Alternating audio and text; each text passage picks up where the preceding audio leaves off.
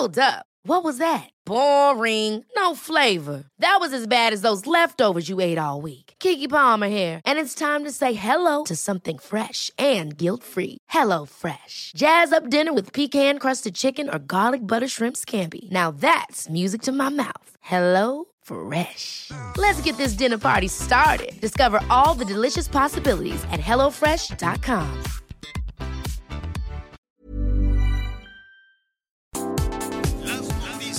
¿Qué tal? ¿Cómo le va? Buenas tardes. Estás a punto de escuchar Yo soy Javier Alatorre. las noticias con Javier Alatorre. La vamos a pasar muy bien. Comenzamos. Vas a quedarte siempre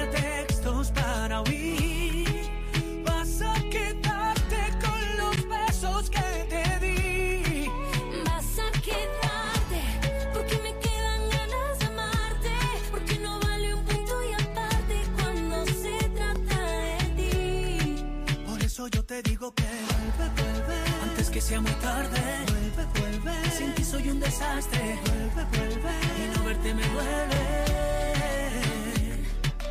Te pensé el invierno entero y nunca dije que te quiero a tiempo.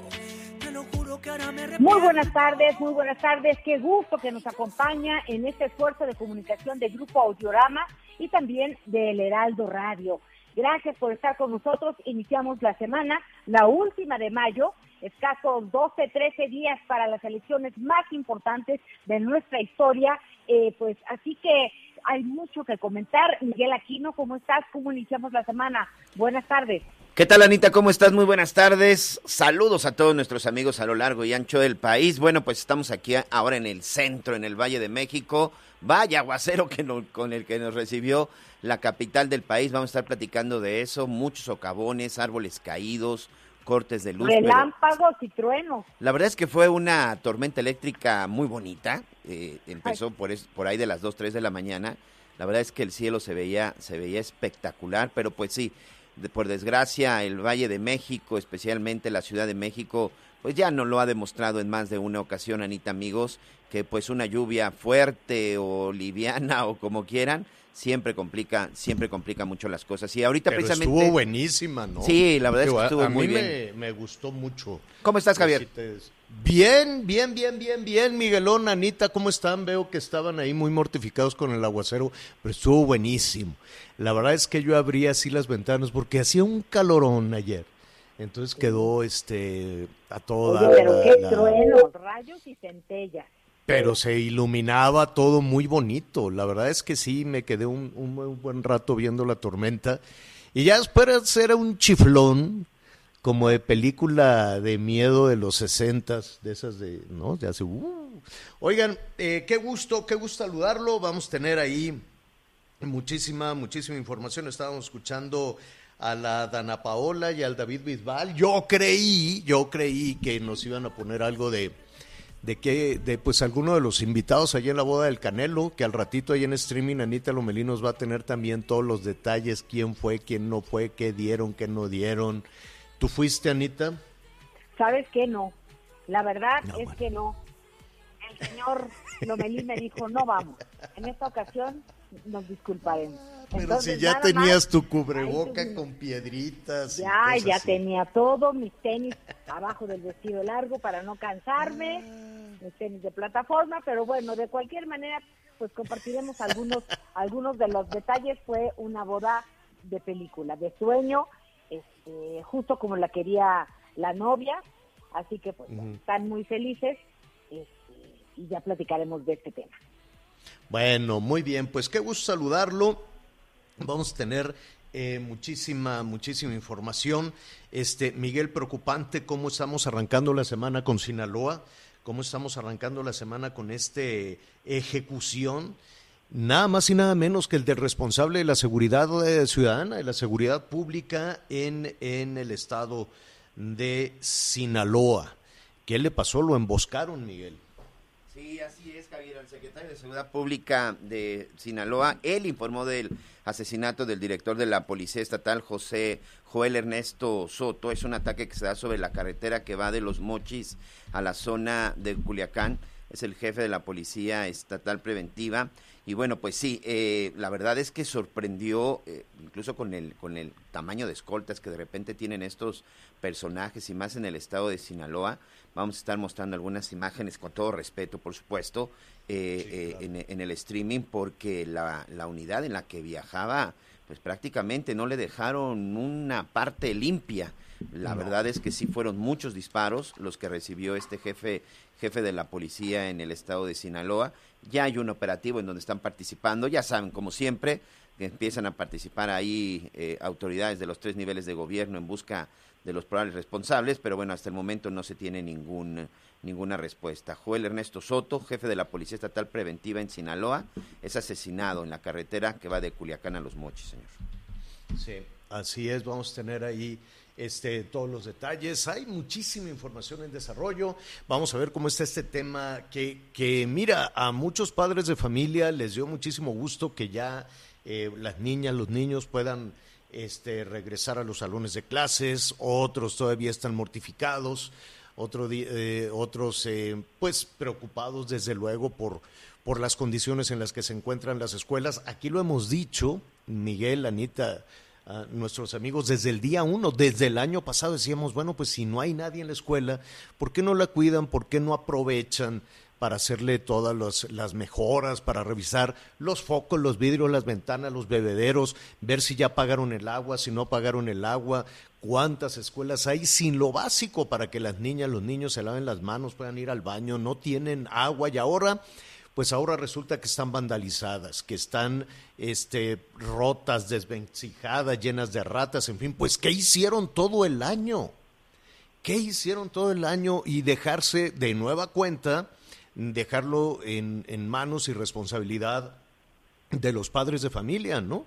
Ahí es, y, mira, hay muchos padres de familia que lo hacen con mucho gusto con tal de que los niños estén bien y se organizan y van y limpian y lavan y todo porque pues queda claro que la Secretaría de Educación Pública ni tiene la capacidad, ni las ganas, ni nada de eso. Acuérdense que, que toda la autoridad eh, educativa eh, está pensando siempre en temas de administración, ¿no? En temas de plazas, en temas de sueldos, en temas de movilización política, en tema de votos, están en los temas electorales, jamás están en los temas del contenido, jamás están en el tema de la educación, de lo que van a aprender, de la curva de aprendizaje, de cómo se debe formar ahora las niñas y los niños, y mucho menos están en el tema básico sanitario de tener bebederos, agua, pupitres, este, gises, pizarrón, todo esto. Y ahora resulta que con el regreso a clases, pues están dando cuenta que todo está roto, desvencijado y eh, vandalizado. Pero además, pues algunos semáforos en algunos estados que ya estaban por allí en verde y que están pensando regresar a, a- amarillo o a naranja, no pensando que tienen esa amenaza encima, pues hay padres de familia que definitivamente no quieren regresar. Hoy precisamente el presidente decía, oigan, espérense, hay que, el presidente está apoyando el regreso a las clases presenciales, Anita. Sin lugar a dudas, Javier, eh, pues el presidente dijo literalmente que no hay que ser exagerados, ¿no? Que, que se aíslen los brotes de, de contagios, que se contengan, pero pues no, no, no le, no está de acuerdo en esta medida de regresar a la suspensión de clases porque pues ya está más que claro que para los niños y para familias enteras es muy importante regresar a la escuela. Por un lado, eh, la salud mental eh, de muchos muchachitos y muchachitas, niños y niñas, Javier, pues está eh, en tela de juicio porque además hay niñas y niños que no quieren regresar a la escuela. Algunos Pero- tienen algunos tienen miedo y otros, la verdad es que sus padres son los que no quieren que regrese. Es una gran polémica, es un gran debate, es importante avanzar, pero si la gente no siente que las medidas eh, de precaución son las suficientes, no van a regresar al colegio. Es, que- es que yo creo que yo creo que ahí está la clave de todo esto, de la seguridad que tienen. Yo me atrevo a decir que, que la mayoría de los chavos ya quieren regresar porque extrañan a los amigos, extrañan los juegos, pero de repente si no tienen la información, a ver, desde un punto de vista muy personal, ¿cuál ha sido el problema desde que inició esta pandemia cuando nos encerraron en marzo del año pasado? Simple y sencillamente que la información no ha sido clara y que no hemos tenido toda la información y creo desde mi punto de vista que no hemos tenido la información correcta. Hoy precisamente eso se necesita para poder regresar a clases.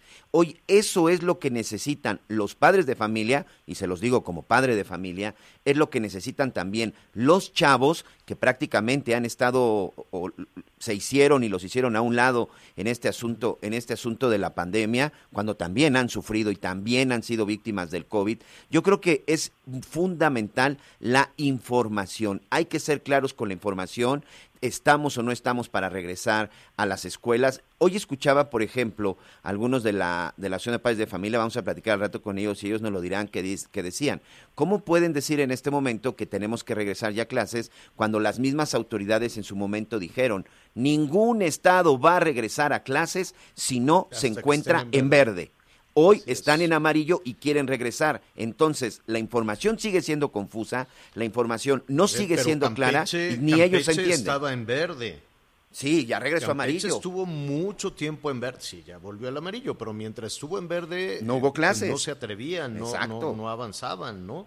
Entonces hoy el presidente le dijo, oigan, bueno, pues ya no exageren, ya estaban en verde, ya tienen las escuelas listas, ya están los maestros vacunados, pues que reanuden las clases. Veremos qué, qué piensan, qué dicen eh, a través de la, de la Asociación Nacional de padres de, de padres de familia. El presidente de la Unión Nacional de Padres de Familia estará con nosotros en un momentito más. Le adelanto, atención Michoacán, atención Michoacán, eh, pues ya falta nada para este proceso electoral. Yo creo que esta semana va a ser definitivamente fuerte, intensa en, eh, los temas electorales, no nada más con Michoacán, sino con en los 15 estados donde se está eh, eh, renovando el gobierno del estado. Vamos a ver también toda la pelea por tener el control de la Cámara de la Cámara de Diputados, que por cierto, a propósito del control de la Cámara de Diputados, pues ya en, eh, en cualquier momento el PRI, el PAN y el PRD, o más bien yo diría el PAN, el PRI y el PRD, porque pues el PRI está eh, muy, muy debilitado, vamos a ponerlo en ese, en ese orden, pues estarían los líderes nacionales del PAN, Marco Cortés, el del PRI, Alejandro Moreno, y el del PRD, Jesús Zambrano, estarían ya por firmar, eh, pues esa información que está en desarrollo en el momento en que suceda, se lo vamos a dar a conocer, están firmando una especie de pacto, Una ¿no? coalición legislativa la llamaron, señor. Una coalición legislativa este, para que todos los lugares que tengan, todo lo, todo lo que ganen en la elección legislativa, en la elección para Cámara de Diputados, pues va a estar, dicen ellos, muy alineada como oposición. Así es, ¿no? Más o menos, Miguel. Sí, Anita. sí, sí. La, la idea es que después del 6 de junio se lleve a cabo, bueno, hoy la van a firmar, de hecho en este momento la están, este, la están firmando, a las 12 inició el evento, te puedo confirmar que en este momento ya está firmado ese acuerdo en donde acudieron, como tú ya bien has mencionado, Zambrano, Moreno y Cortés, acompañados también de sus secretarios generales, acaban ya de firmar este acuerdo conocido como coalición legislativa y que bueno, pues básicamente entrará en vigor a partir del 6 de junio y sobre todo con la próxima con la próxima legislatura. Lo que pretenden estos tres partidos, así como formaron esta alianza de Va por México, en donde se unieron en muchos estados para enfrentar la planadora de Morena y todos sus partidos aliados, bueno, pues también ahora lo quieren hacer en la Cámara en la Cámara de Diputados, en donde ahora sí pues exista esta coalición. No quiero decir que para ir en contra de todas las eh.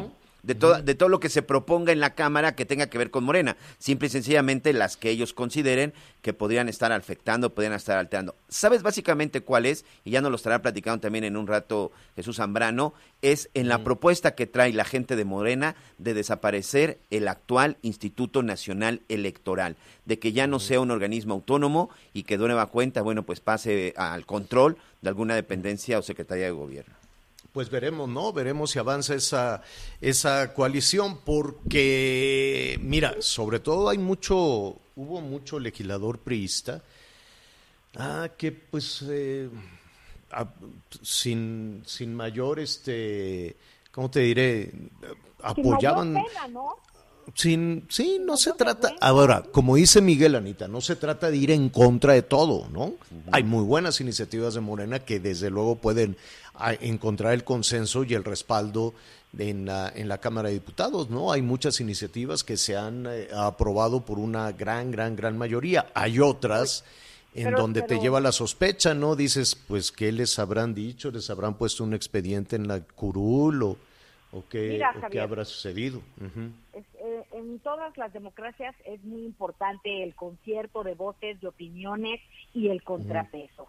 Eh, no tenemos un partido o eh, que realmente sirva de contrapeso. Entonces, si esta unión sirve para hacer un contrapeso, ¿no? Porque no, no, no, no, aquí no hay absolutos, ¿no? Cada, cada tema se tiene que, que analizar y estudiar a fondo y, y pues yo creo que esto será interesante en ese sentido. Bueno, pues ya, ya lo veremos, ya lo vamos a platicar en un momentito más con el líder del PRD. Antes, pues este tema con el que pues iniciamos la semana eh, a propósito de del regreso a clases eh, presenciales. Vamos a ver qué es lo que opina la Unión Nacional de Padres de Familia, que por cierto este ciclo escolar pues le, le queda ya un, un tramo un tramo muy corto. ¿Qué es lo que dicen? ¿Cómo eh, escucharon? ¿Qué opinión tienen desde luego de, de este llamado que dijo el presidente? Oigan, pues no exageren si, si hay algunos casos de, de contagio. El ingeniero Luis Arturo Solís es el vicepresidente nacional y además encargado de la oficina de, presiden- de la presidencia de la Unión Nacional de Padres de Familia. Em, ¿Cómo está Luis Arturo? Buenas tardes. ¿Qué tal, don Javier? Muy buenas tardes, muy buenas tardes, Ana María, y muy buenas tardes a todo su público. A la orden. ¿Ya listos para regresar a los salones? Mira, nosotros como padres de familia estaremos listos cuando la autoridad nos dé la certeza de un regreso a clases responsable. Sí. Te quiero comentar, Javier, que eh, hemos hecho varias encuestas desde el mes de abril entre todos los miembros de la Unión Nacional de Padres de Familia a nivel nacional. Y hemos escuchado todas las voces, así le hemos puesto a nosotros a nuestro evento que tuvimos hace dos, tres semanas, escuchar todas las voces con el propósito de escuchar a todos los padres de familia, porque sabemos que hay padres de familia, en este caso casi un 50% que dice que no, pero otro 44% que dice que sí quiere regresar a las aulas. Y hemos visto que, eh, que el gobierno federal, a través de la Secretaría de Educación Pública, dijo, ok, vamos a regresar a las aulas en ocho estados de la República, por eso es que están haciendo la vacunación de maestros, pero vemos que las decisiones van en función no de poner en el centro de la discusión el bien superior de la infancia, sino que desafortunadamente son decisiones, como las he externado, de carácter político electoral. Ahora, em, independientemente de este, de este sondeo o de lo que harán ustedes como asociación nacional, eh, creo que hay una decisión eh, personal, es decir, no es obligatorio que los niños regresen a, a la escuela. Pueden los padres de familia que tengan alguna al- al- algún temor mantener a los niños en casa, ¿así es? Así es, don Javier. En todos los estados de la República donde se están llamando el regreso a clases, en todos los estados están siendo de forma voluntaria.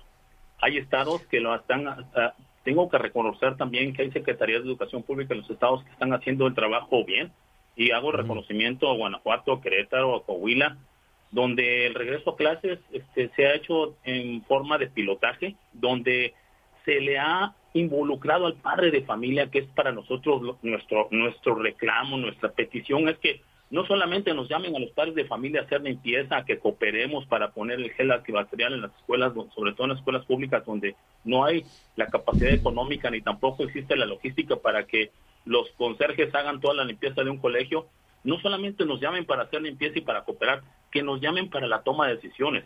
Sabemos de antemano que de acuerdo al, al artículo tercero de la, de la ley de educación y la ley general de educación, pues existe dentro de su apartado la participación social de los padres de familia en los consejos de educación. Y también Oye, en diferentes estados se están ah, poniendo los consejos de educación de la salud. Entonces pedimos a la autoridad que nos hagan partícipe también en la toma de decisiones. Mm, eh, sí, porque solo los hacen partícipes en las cuotas, en el dinero para recuperar o para ir o para ir a, a limpiar. Que, que en ese se- sentido, Eh, dime algo, Luis Arturo, ¿no tienen las escuelas, o por lo menos las escuelas públicas, un presupuesto, un área que se encargue del mantenimiento? ¿Todo lo tienen que hacer los padres de familia? ¿Por qué Pues siempre mira. son convocados? Sí, mira, de, mira, de acuerdo a la ley, eh, de- y esto lo, lo- el presidente de la República lo dijo con fanfarra y platillo, que los presupuestos para la infraestructura de los colegios les iban a ser llegado, les iban a llegar, perdón, a los consejos de participación en el ciclo 2021 y que directamente se los iban a depositar a una cuenta y que todos aquellos que formaban parte de los consejos de participación les iba a llegar. Es muy desafortunado porque muchas escuelas públicas y en la mayoría de los consejos, yo diría que casi todas, pues nunca vieron el recurso. El recurso, pues tal vez formaron parte, integraron parte de un consejo de participación, pero el recurso nunca lo Oye, ¿y más o menos cuánto les iban a dar? Desconozco el monto, Javier, no sé si no tengo no tengo esa cifra porque no no tengo desafortunadamente información por parte de, de los presupuestos a la Secretaría de cuánto iba a, a, a dárseles, en- en- sobre todo sabemos sabemos que iba a ser este eh, iba a ser efectivo porque se supone que iba a ser de, de- iba a ser colocado una cuenta. Desconozco cuáles iban a ser los criterios porque me imagino que va en función sobre todo sobre sobre todo con la matrícula, ¿no? De acuerdo a cada matrícula, pues iba a ser asignado una cantidad de X por cada matrícula de las escuelas. Pero lo lamentable es que no, no llegó ese recurso. Y lo más lamentable es que ante después de 14 meses que han estado las escuelas casi en total abandono y, en muchas de ellas en completo abandono, vandalizadas, volvemos a decir, en muchas de estas les fueron robadas lo más básico, en muchas de ellas no existe energía eléctrica ni tampoco existe cableado ni tampoco existen pizarrones porque fueron vandalizadas. Entonces, hay un reto mayúsculo por parte de la autoridad para el regreso a clases presencial. No, pues me, me lo puedo imaginar, porque por un lado está el temor, ¿no? El temor por el tema de los contagios y por otro lado está en qué condiciones. No todas las escuelas tienen, a ver, no todas las escuelas tienen un ventilador y ahora que viene el verano con estas temperaturas en algunas zonas de 40, 50, ¿no? No todas las escuelas tienen agua, no todas las escuelas tienen bebedero. Es decir, eh, parece que nos quedamos atorados en lo mismo de siempre. Parece que, que, que todo lo que se ofreció, que, que se había ofrecido con el tema de Esteban Moctezuma y que si los libros de textos y que si el dinero, siempre queda por allá atorado un tema de dinero y un tema de cómo hacer llegar ese dinero. Pero independientemente de eso, un tema del buen uso y del presupuesto necesario para que una escuela esté funcionando, ¿no? Regresamos de nueva cuenta al mismo punto. Ahorita estamos con el tema del COVID y que si cómo van a poder llegar este los niños a los salones, pero cuando lleguen a los salones nos vamos a encontrar la misma historia que había antes del COVID. Así es, y es muy desafortunado porque vuelvo a repetir, el reto ahora va a ser mayúscula, porque desde antes que tuviéramos el COVID teníamos estas deficiencias en las escuelas por falta, número uno, hay muchas escuelas en el país que ni tan siquiera tienen cubierto total de profesores porque por razones de sindicato, por razones o circunstancias presupuestarias en los estados, no existían los profesores y muchas veces los directores hacen un doble o triple trabajo porque aparte de ser administradores son directores y luego se vuelven maestros este, presenciales.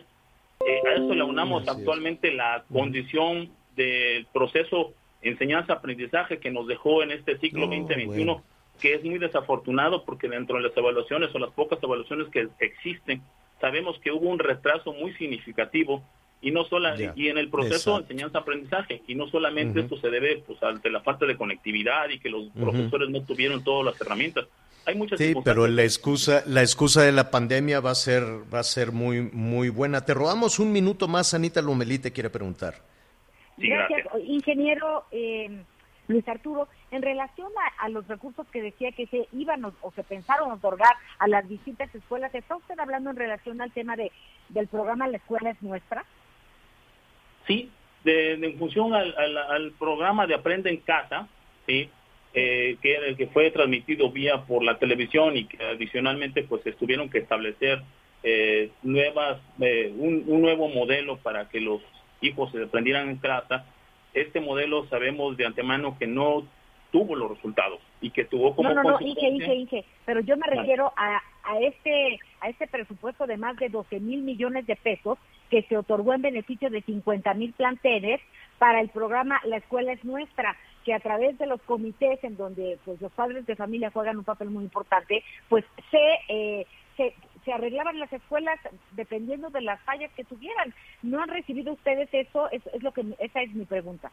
Ah, ok, perdón, es que escuché. Sí, no, no, te- no tenemos, no tenemos información a, a dónde puede a parar ese dinero.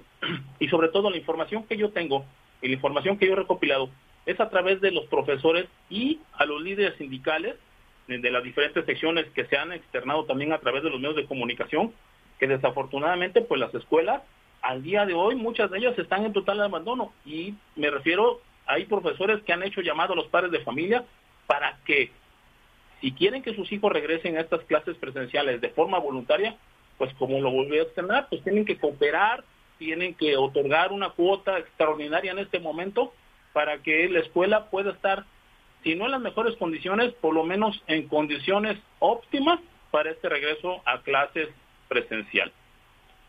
Bueno, pues ingeniero, creo que tenemos muchísimo tema. Hoy la preocupación está en la salud de los niñas, de los niños y, y las condiciones de las escuelas, pero si le rascamos un poquito, nos podemos encontrar que muy pocas cosas sucedieron entonces con el pretexto, con el pretexto de la pandemia. Ingeniero, te agradecemos mucho y estaremos en contacto.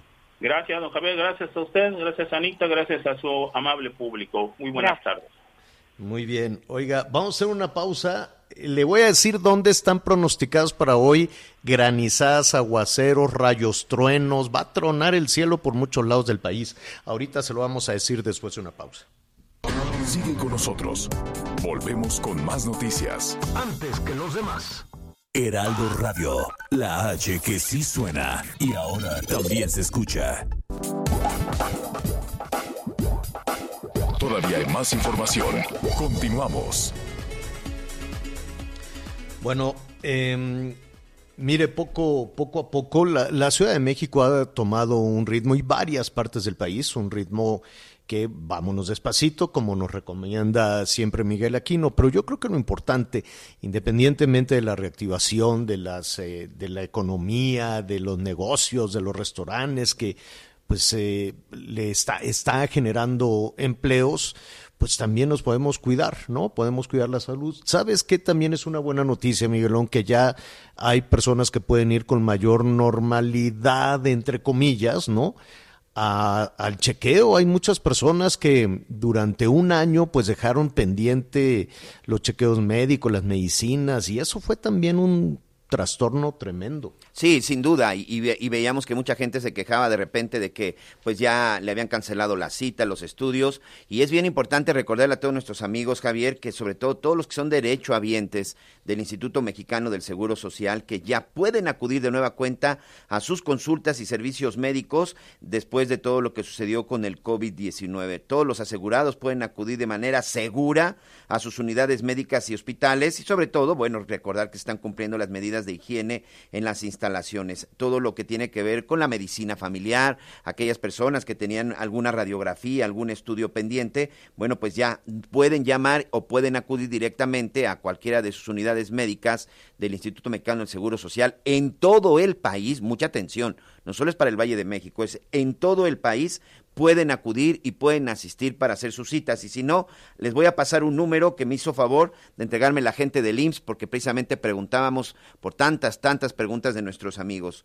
Atención, 800 623 23 23. Repito el teléfono, es el 800 623 23 23. Aquí nuevamente pueden llamar para sus citas, para reagendar todo lo que tenga que ver con sus estudios, que tenga que ver con radiografías y sobre todo, bueno, pues toda la gente que tiene estos tratamientos especiales. Así que creo que es una buena, es una buena eh, información la que está saliendo. Esto nos regresa pues un poco a la, a la normalidad, pero sobre todo aquellas personas que habían suspendido sus tratamientos en el Instituto Mexicano del Seguro Social, hoy es momento de, re- de recuperarlo, señor.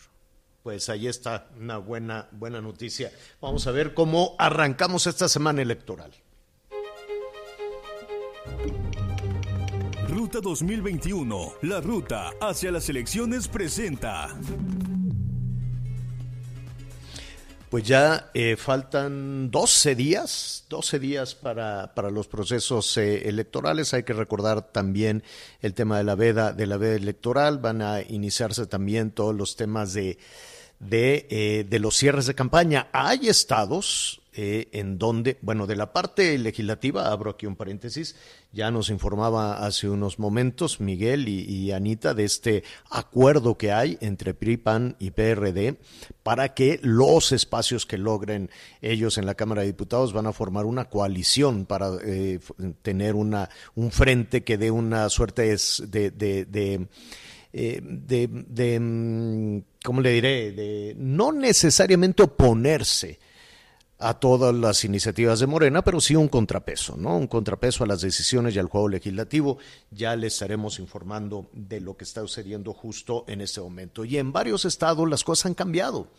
La- las cosas han cambiado en las campañas. Mire, aquí hemos hablado de que se han desarrollado algunas campañas inútiles, hemos hablado de que hemos tenido pues un bombardeo de, de spots, eh, algunos muy malos, otros francamente pues ridiculizando el quehacer, el político. Hemos visto candidatas y candidatos con ocurrencias, con bailables, con, con cosas que definitivamente no llevan a muchos lados. Pero también es cierto, hay que decirlo, que las campañas pueden funcionar. También es cierto que las campañas funcionan y han hecho que se modifique eh, la forma en la que arrancaron algunos este, candidatos y la forma en la que se está eh, pues ya cerrando o en otros casos han eh, eh, superado, han rebasado a los punteros en muchísimas entidades. Vamos a ver cómo están las cosas hoy en Michoacán.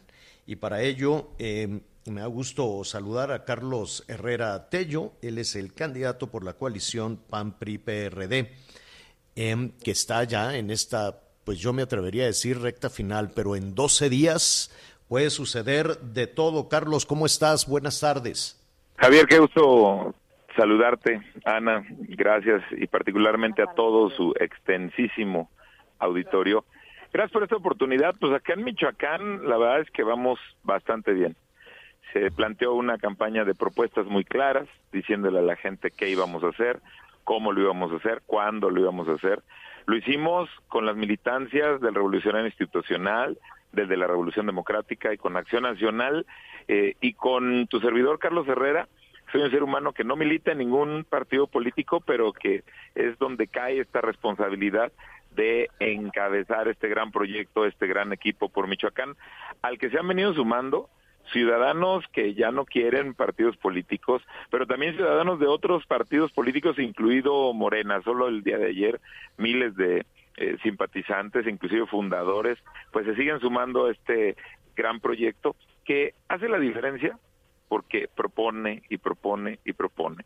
A diferencia de pues aquellos que hoy se agruparon en el Guinda, que son parte del pasado y que, que quieren vendernos futuro cuando en realidad pues le quedaron a deber muchísimo al pasado. Una gran campaña, una campaña alegre, pero una campaña clara y muy seria, pues diciendo cómo vamos a mejorar las principales demandas y agendas que tiene hoy Michoacán, eh, que pueden ser y multiplicarse en muchos estados, pero lo que a mí me toca resolver y arreglar es el estado de Michoacán. La- el sondeo principal, por decirlo de alguna manera, eh, pues será el día, el día de las elecciones. Sin embargo, em, pues ha estado en la discusión nacional la situación electoral en Michoacán por muchos factores, ¿no? Por muchos, eh, eh, desde luego, todos los temas de, inseguridad que preocupan y preocupan eh, mucho y que afectan no nada más al Estado, sino regionalmente, pero también todas las eh, situaciones o todas las decisiones que tomó el árbitro electoral. ¿Esta situación alrededor de Morena impulsó de alguna manera o no tuvo nada que ver con el crecimiento de tu candidatura en el Estado? No, los números de, Morena en Michoacán no se han movido. Eh, es evidente que tienen dos estrategias. Una, tratar de asimilarse o de parecerse o de copiarle al presidente de la República. La verdad es que no tienen ni, ni su simpatía, ni su inteligencia, ni su trayectoria, entonces pues no les queda acá en Michoacán. Y la otra, pues pegarse a la marca sin propuestas, entonces no importa quién sea el candidato, hoy Michoacán tiene un suplente, eh, Michoacán no está para suplentes, tiene un improvisado de aquel lado, eh, pues tampoco está para eso, imagínate con la grave problemática que tiene eh, el estado de Michoacán, meter a un suplente improvisado pues es peor todavía. Por eso eh, los números han sido muy favorables hacia esta campaña, que en la medida en la que me van conociendo, en la medida en la que las y los michoacanos pues van eh, conociendo las propuestas, se vienen con independencia de sus partidos políticos, se vienen a la campaña con claridad. Ahorita acabamos de designar, por ejemplo, con todos los transportistas del estado de Michoacán, un gran acuerdo para la movilidad y la modernización del transporte que es caótico en el estado y que aquellos que son parte del pasado precisamente problemaron. Eh, venimos creciendo con mucha velocidad. Varios de los estudios de ellos y los nuestros dicen pues que hemos crecido solo en el mes pasado más de 15 puntos. Seguimos creciendo, los rebasamos hace una semana y ahora lo que yo le estoy pidiendo mucho a quienes militan o simpatizan con los partidos políticos que nos acompañan, pero a todos los ciudadanos y ciudadanas que no han decidido, pues que se metan, que se activen, que participen. Necesitamos hacer una gran diferencia porque hoy pues ellos ya andan en la buscando cómo van a problematizar, a romper, a quemar puertas, a incendiar, que es su cultura y es su costumbre. Imagínate, el día de ayer a partir de una relación que ellos tienen con la con, algunos de los de la coordinadora de eh, profesores del sindicato de profesores ya están sacando consignas violentas contra Carlos Herrera, eh, que corretearlo en los mítines, que violencia contra él, que no dejarlo hacer campaña, que es producto y te deja muy claro, primero, de cuál es la cultura de los que hoy se agruparon en los guindas, su cultura violenta, primero y segundo decirte pues el grado de desesperación que tienen que ya están utilizando mecanismos violentos del pasado. Desde mi eh, posición desde la candidatura les digo eh, primero a Alfredo Ramírez que reflexione porque le va a hacer mucho daño a Michoacán más violencia y las y los michoacanos no queremos más violencia. Estamos hartos de la violencia. Segundo, decirle a los profesores y profesoras que se encuentran ahí agrupados, pues que con Carlos Herrera cuentan que tenemos una propuesta muy clara para que los profesores cobren a tiempo y completo y los niños y las niñas tengan en Michoacán la educación que merecen y que demandan. Mm, ese tema de que cobren a tiempo y completo lo venimos arrastrando desde hace muchísimo tiempo.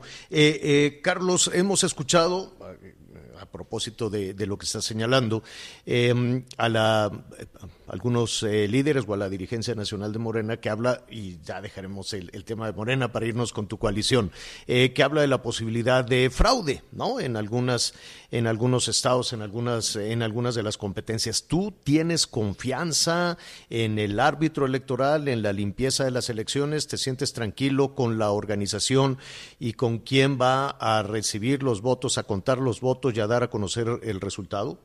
Completamente confiado y todo mi respeto y mi respaldo a las instituciones de México, eh, a quien hoy es el árbitro de la contienda. No se vale andar acusando a los que les dieron el triunfo recién hace poquito en varias alcaldías, en varias legislaturas, ahora de que no les parece. Ellos son de los que cuando pierden le echan la culpa al árbitro, o dicho de otra manera coloquial, que cuando no sale bien el chamaco le echan la culpa al cuerpo, ¿no? Ellos son de ahí. Yo tengo la plena confianza, soy el candidato que cumple con la ley, que cumple con los reglamentos, que supo eh, y que dio eh, y entregó las cuentas claritas de dónde sacó la lana para la campaña y en qué se la gastó. Por eso soy candidato y por eso vamos a ganar en la próxima contienda. Bueno, pues eh, ya falta nada. Eh, eh, faltan qué, 12 días, bueno, habrá que ver también los temas de veda. ¿Tú crees que se pueda ampliar la, la diferencia? ¿Te sientes tranquilo con, con lo que dicen al día de hoy los sondeos?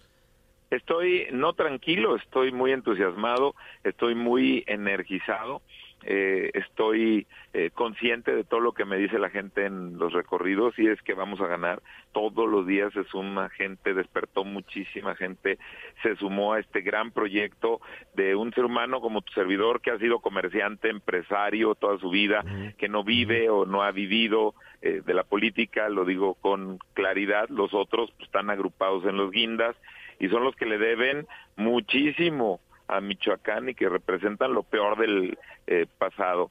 Entonces, muy entusiasmado, ya en la recta final, ya convocando a todo mundo a que vaya a votar y a que invite a votar a su familia, a sus vecinos, en esta eh, reflexión clara, pues de que se fijen en quién es quién, Así de fácil, que revisen las historias de vida. Un ser humano que es violento, que es flojo, pues va a empeorar si en cualquier gobierno. Un ser humano que es chambeador y que es constructor de paz como yo, como Carlos Herrera, pues va a buscar siempre los mecanismos, las herramientas, los diálogos para que las cosas empiecen a mejorar un poquito.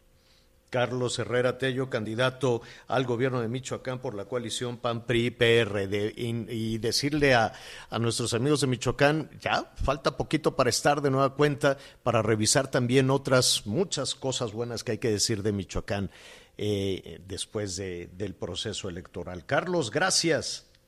Gracias a ustedes y por supuesto que hay muchísimo que decir. Yo quiero Michoacán gracias. en paz yo quiero un Michoacán con chamba y quiero un Michoacán que sea reconocido por lo que es. Gente echada para adelante y creativa en favor de que las cosas buenas sucedan aquí. Definitivamente, tienes toda la razón. Carlos, Carlos Herrera, muchísimas gracias. Muchísimas gracias. Gracias, Carlos. Saludamos a nuestros amigos allá en Morelia a través de El Heraldo Radio y también en Colima, allá en Manzanillo, La Bestia Grupera 93.7, en Tecomán, La Bestia Grupera 90.5 FM y Max 105.3 FM. Vamos a una pausa, los anuncios y volvemos. Ruta 2021, la ruta hacia las elecciones presentó. Sigue con nosotros. Volvemos con más noticias. Antes que los demás. Heraldo Radio. Todavía hay más información. Continuamos.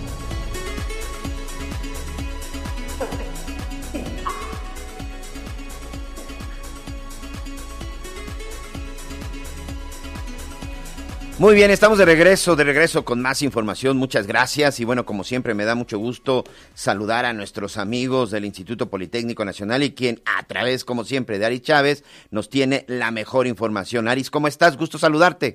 Qué gusto saludarte, mi querido Miguel. Pues mira, traigo buenas noticias para todo el auditorio que quiera sentirse bien, que quiera recuperar la salud y en esta época de contagios, pues un tratamiento que nos pueda ayudar.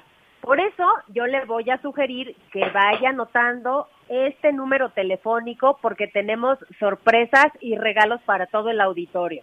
55 56 49 44 44. Yo sé que tú conoces muy bien todas las investigaciones que tiene el Instituto Politécnico Nacional y sobre todo este tratamiento que llevó muchos años de estudio que es el factor de transferencia. Seguramente muchos ya lo han escuchado, lo conocen, pero es que este tratamiento ya somos miles de personas que lo tomamos todos los días y que nos sentimos muy bien y sobre todo hemos visto pues que nos contagiamos menos. El factor de transferencia es un tratamiento que nos va a ayudar a elevar nuestro sistema inmunológico de una manera efectiva, muy rápida, pero sobre todo muy elevada. Mira, 470% es lo que logramos, eh, nosotros lo hemos visto en el conteo de glóbulos blancos, de leucocitos, en los pacientes desde la primera semana. Elevarlo a esa magnitud significa que cualquier virus o bacteria en la que tú estés expuesto, ya sea por respirar, por comer, etcétera, va a ser destruida mucho más fácilmente. Administrado como preventivo en personas sanas es una maravilla pero en personas enfermas tiene resultados extraordinarios. En esta época lo administramos en pacientes con enfermedades respiratorias, asma, bronquitis, influenza, pulmonía y hemos visto mejorías importantísimas desde la primera semana. Tenemos otro tipo de pacientes, más de 150 enfermedades con resultados increíbles cáncer, diabetes, lupus, esclerosis múltiple, artritis reumatoide, fibromialgia, enfermedades de la tiroides, hipertensión, problemas cardiovasculares.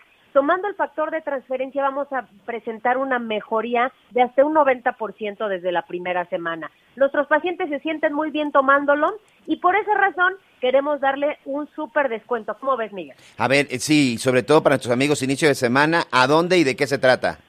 Tienen que marcar al 55 56 49 44 44. Nosotros le vamos a mandar 15 dosis de factor de transferencia pagando un precio de verdad que ni se la va a creer.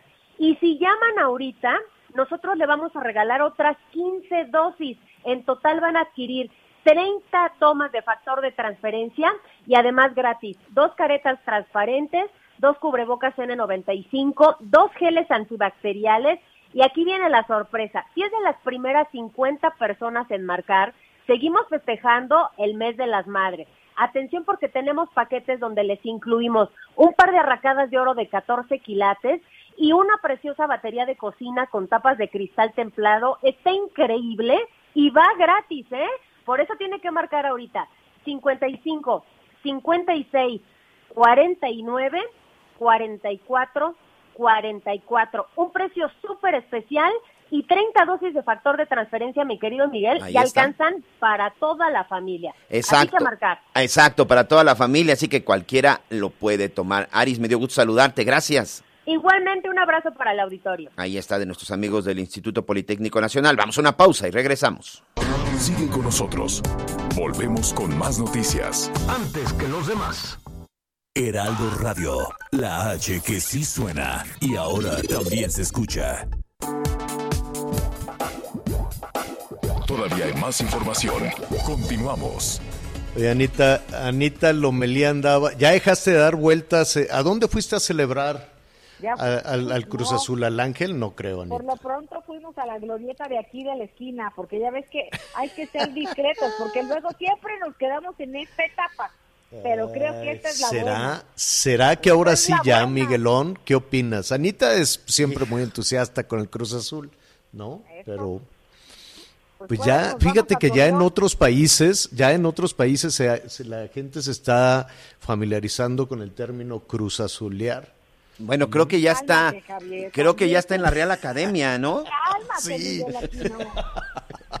Sí, es en serio, Anita. Pero sí, en serio, El ¿eh? domingo hablaremos. Ya, creo, creo que hasta ya la. Real Academia puso la palabra de Cruz Azulear y no es, y no es broma.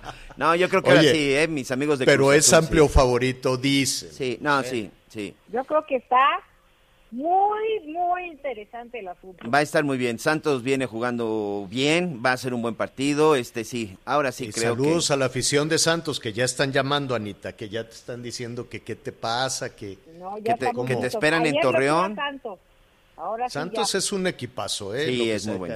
Sí, saludos a todos nuestros amigos de La Laguna. Oye, y por cierto, este, hay que mandar y, y hacer un reconocimiento. Un mexicano, un buen futbolista, para mí uno de los mejores futbolistas mexicanos. Miguel Herrera, Héctor Miguel Herrera, este fin de semana se coronó campeón en España, que no es cualquier cosa teniendo al Real Madrid y al Barcelona con el Atlético de Madrid. Hay mucha gente que le va al Atlético de Madrid, pero yo sí quisiera comentarlo por el lado de Héctor Miguel Herrera, un, ca- un mexicano más campeón en la Liga Española, que han sido muy pocos, señor. Ha sido Sí. Rafa Márquez, en el caso de Hugo Sánchez, pero muy, muy pocos mexicanos han sido campeones en la Liga Española y el fin de semana Pues va lo hizo otro aplauso. mexicano. Sí, bien va el aplauso, va, lo- va la ovación. Oiga, estamos a, a punto. Usted ya, este, ya lo sabe, Javier Alatorre MX. Javier Alatorre MX, es muy fácil, o javieralatorre.com para ir a la, a la segunda parte. Vamos a tener ahí este, pues algunos detalles de la boda del Canelo. Saludos a Guadalajara. Eh, estaremos viendo también cómo nos pinta. Ya se está poniendo la tarde nubladona. Anita, nos va a llover, ¿no? Otra vez, Javier, pues la verdad es que aquí ya tenemos el reporte y resulta que sí, que vamos a tener por lo pronto en Chiapas, en Oaxaca y Veracruz intensas lluvias. Y pues hay condiciones para que la caída de granizo sea en por lo menos 10 estados. En Chihuahua y Coahuila, torbellinos o tornados. Y para la Ciudad de México también hay pronóstico de lluvia. Ustedes dirán, hay de todo.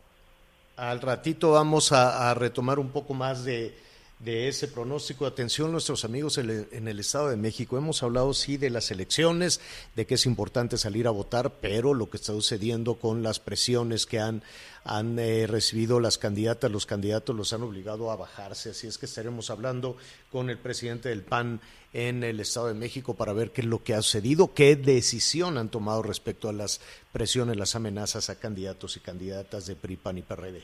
Bueno, pues eh, gracias a nuestros amigos Ever catch yourself eating the same flavorless dinner three days in a row? Dreaming of something better? Well, HelloFresh is your guilt-free dream come true, baby. It's me, Kiki Palmer.